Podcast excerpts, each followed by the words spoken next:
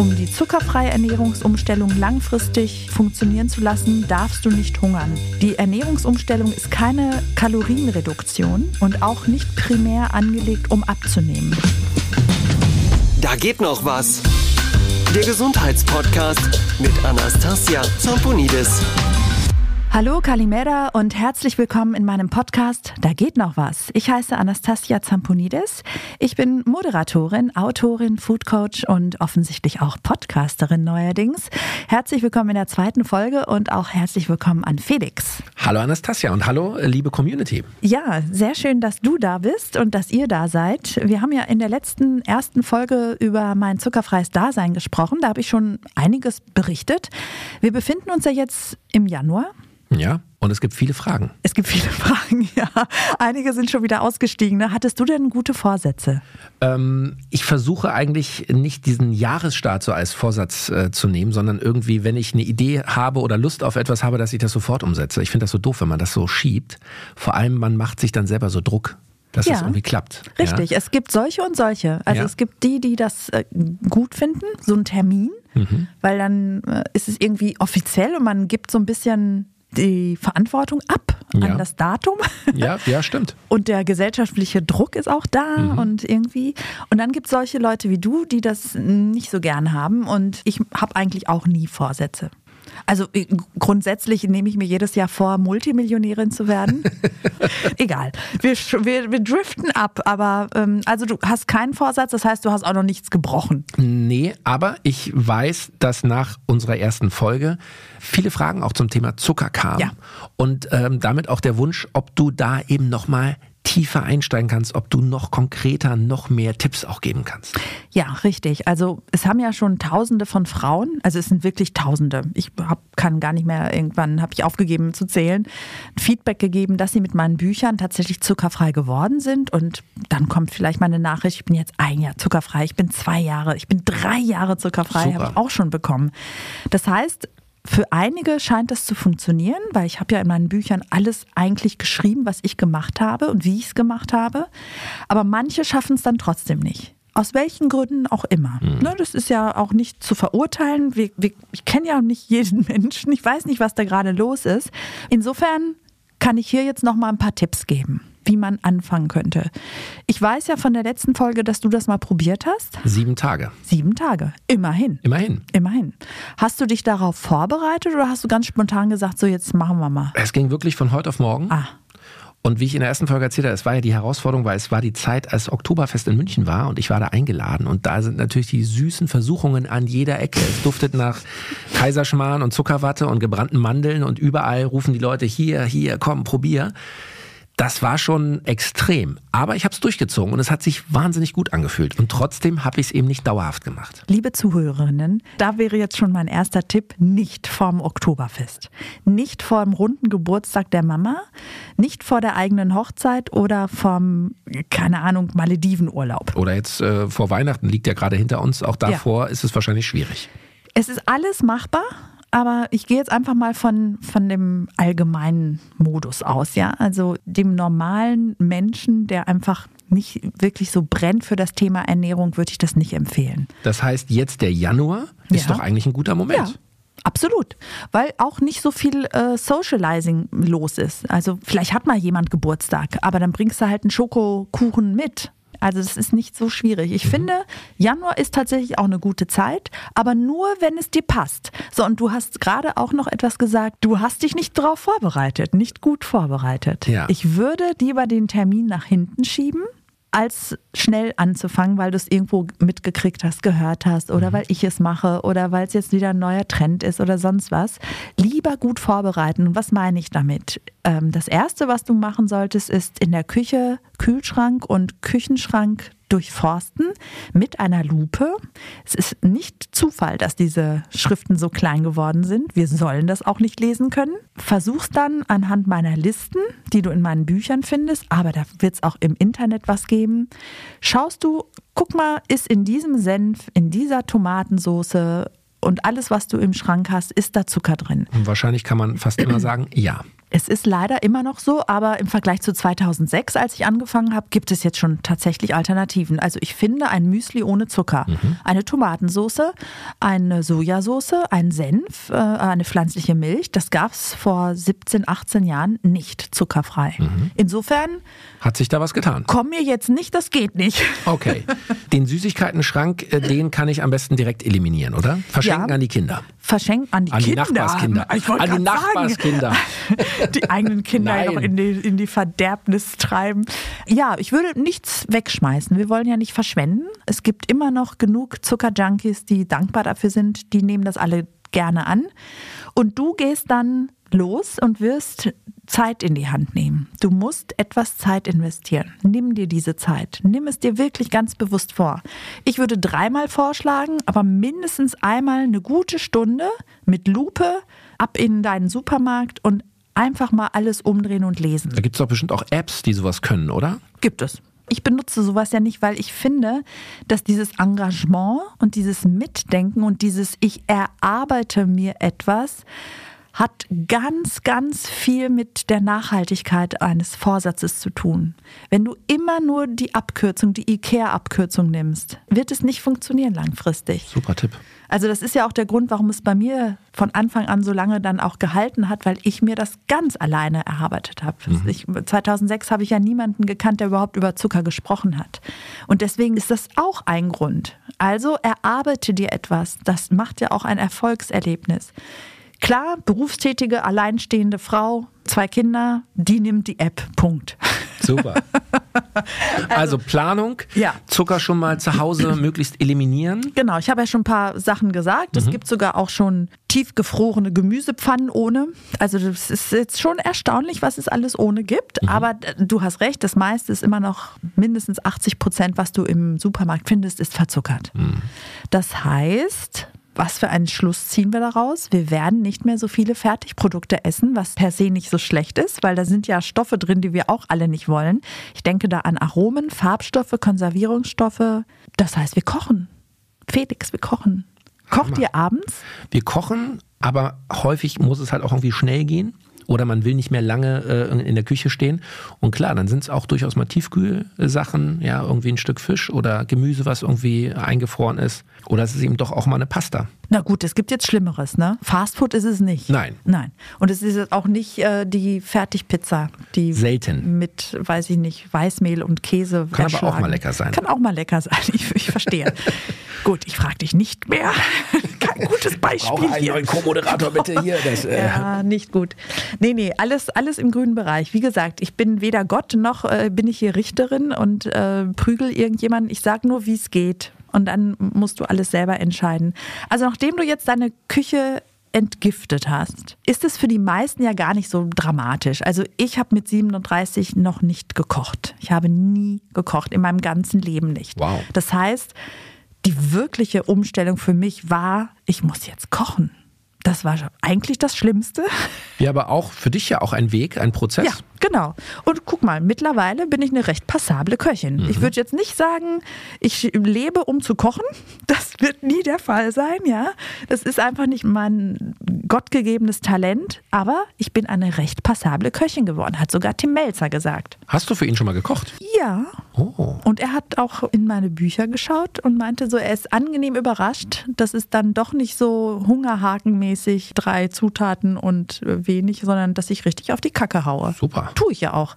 Das ist ja der Punkt. Nicht hungern wäre jetzt auch noch einer der Tipps. Aber wir sind jetzt noch beim Kochen. Also, da ich ja nicht unbedingt jeden Tag aufstehe und sage, ja, heute ist wieder ein Tag, an dem ich kochen kann, sondern denke so, hm, da ist ja wieder was nicht, mache ich das so, dass ich Sonntagabends mich in die Küche stelle und lasse die Serie nebenbei laufen, höre einen Podcast nebenbei oder unterhalte ich mit jemandem. Du musst jetzt nicht nur in die Küche gehen, aber geh in die Küche und mach das andere noch en passant. Mhm. Du entscheidest, ob du eine Stunde nur Serie guckst oder Serie und Kochen. Und dann gehst du in die Küche und kochst ein paar Sachen vor für die nächsten drei Tage, die dann im Kühlschrank sind. Die musst du gar nicht einfrieren. Aber das ist ein guter Tipp. Ich rede von Hülsenfrüchten und dann kommt da halt Kichererbsen rein oder Bohnen oder Erbsen. Ne? Und die sind dann im Kühlschrank in einem Schraubglas und werden jeden Tag genommen, erwärmt und dann kommt was dazu? Gemüse. Mhm. Also im Backofen oder ich koche es. Du kannst natürlich auch Vollkornreis oder Vollkornnudeln. Du kannst Süßkartoffeln, Chips machen. Du kannst Kartoffeln backen. Mach einfach irgendwas, pack es in den Kühlschrank und du wirst sehen, du wirst dir selbst danken, dass dann der Montag, Dienstag und Mittwoch vielleicht noch wesentlich einfacher zu gestalten ist, weil du dann nur noch das, was du da hast, erwärmen musst und vielleicht noch eine Tomatensauce aus dem Glas gibt es auch schon zuckerfrei oder du machst die schnell. Hm. Und das ist ja nun wirklich eine Sache von fünf oder acht Minuten. Super Tipp. Ja. Also auch die Woche kulinarisch ein bisschen vorplanen. Das Schraubglas auch mit in die Arbeit nehmen. Ah. Ja. Na klar. Also Kantine ist eine Herausforderung, denke ich. Definitiv. Ja. Insofern nimm das Schraubglas mit. Äh, in den meisten Küchen ist auch ein Herd oder sonst notfalls eine dieses komische Ding, was ich noch nie hatte. Bing. Ja, genau. Die Wie Mikrowelle. Die Mikrowelle, genau. Du im Notfall, ne? Geht auch das. Ja, genau. So, und da wären wir jetzt schon beim Thema. Ich hau direkt drauf, hat Herr Melzer gesagt. Das heißt, ich hungere nicht. Ich esse mich immer satt und nehme trotzdem nicht zu, beziehungsweise habe ja auch abgenommen am Anfang. Mhm. Das heißt, um die zuckerfreie Ernährungsumstellung langfristig äh, funktionieren zu lassen, darfst du nicht hungern. Die Ernährungsumstellung ist keine Kalorienreduktion und auch nicht primär angelegt, um abzunehmen. Wirst du? Das ist ein Nebeneffekt sozusagen? Ja, je nachdem auch, wie viel du mitbringst. Mhm. Also bei mir hat es ungefähr ein Jahr gedauert. Ich habe ja gar nicht drauf geachtet. Ich habe ja kein Tagebuch geführt, weil ich dachte, darüber werde ich niemals mit irgendjemandem reden.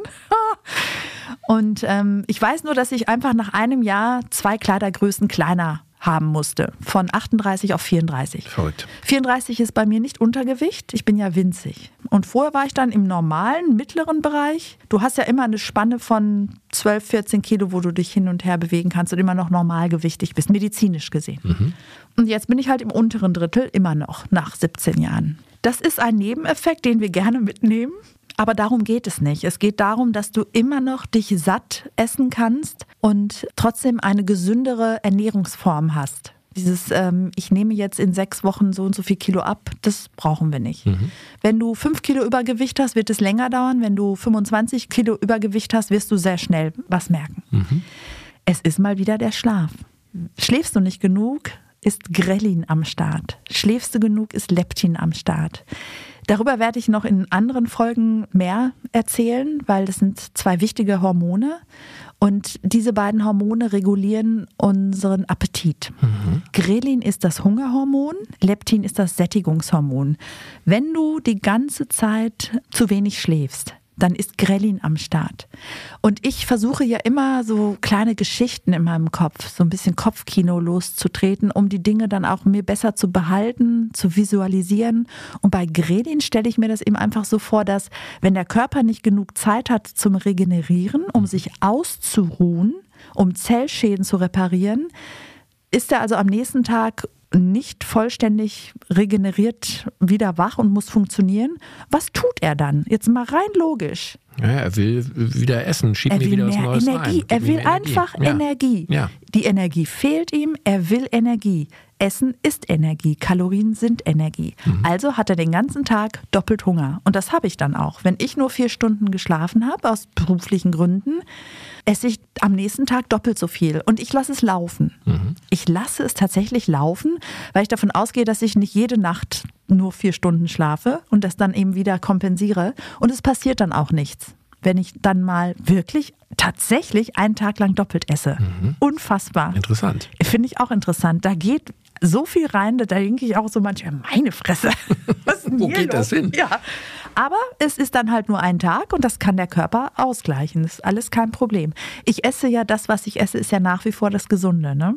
Wie du gesagt hast, du reduzierst ja nicht die Kalorien, sondern nur die Art des Essens. Ja der Nahrung. Genau. Und ich weiß einfach, wenn mein Körper so krasse Signale mir gibt, wie ich will doppelt so viel essen Und wenn ich aber gleichzeitig weiß, dass ich giftfrei bin, dann ist das Signal, was gesendet wird, echt. Mhm. Es ist das, was der Körper tatsächlich gerade will und braucht. Aber wenn du verzuckert bist und, und vergiftet bist, dann sind die Signale, die du wahrnimmst, nicht echt. Mhm. Die sind dann halt fehlgeleitet. So viel dazu. Was war denn deine Motivation, als du eine Woche zuckerfrei warst? Was wolltest du damit bezwecken? Mmh. Also was mich interessiert hat, kann man überhaupt wirklich zuckerfrei leben? Geht das? Ich meine, du bist das beste Beispiel, aber geht das für einen normalen Menschen?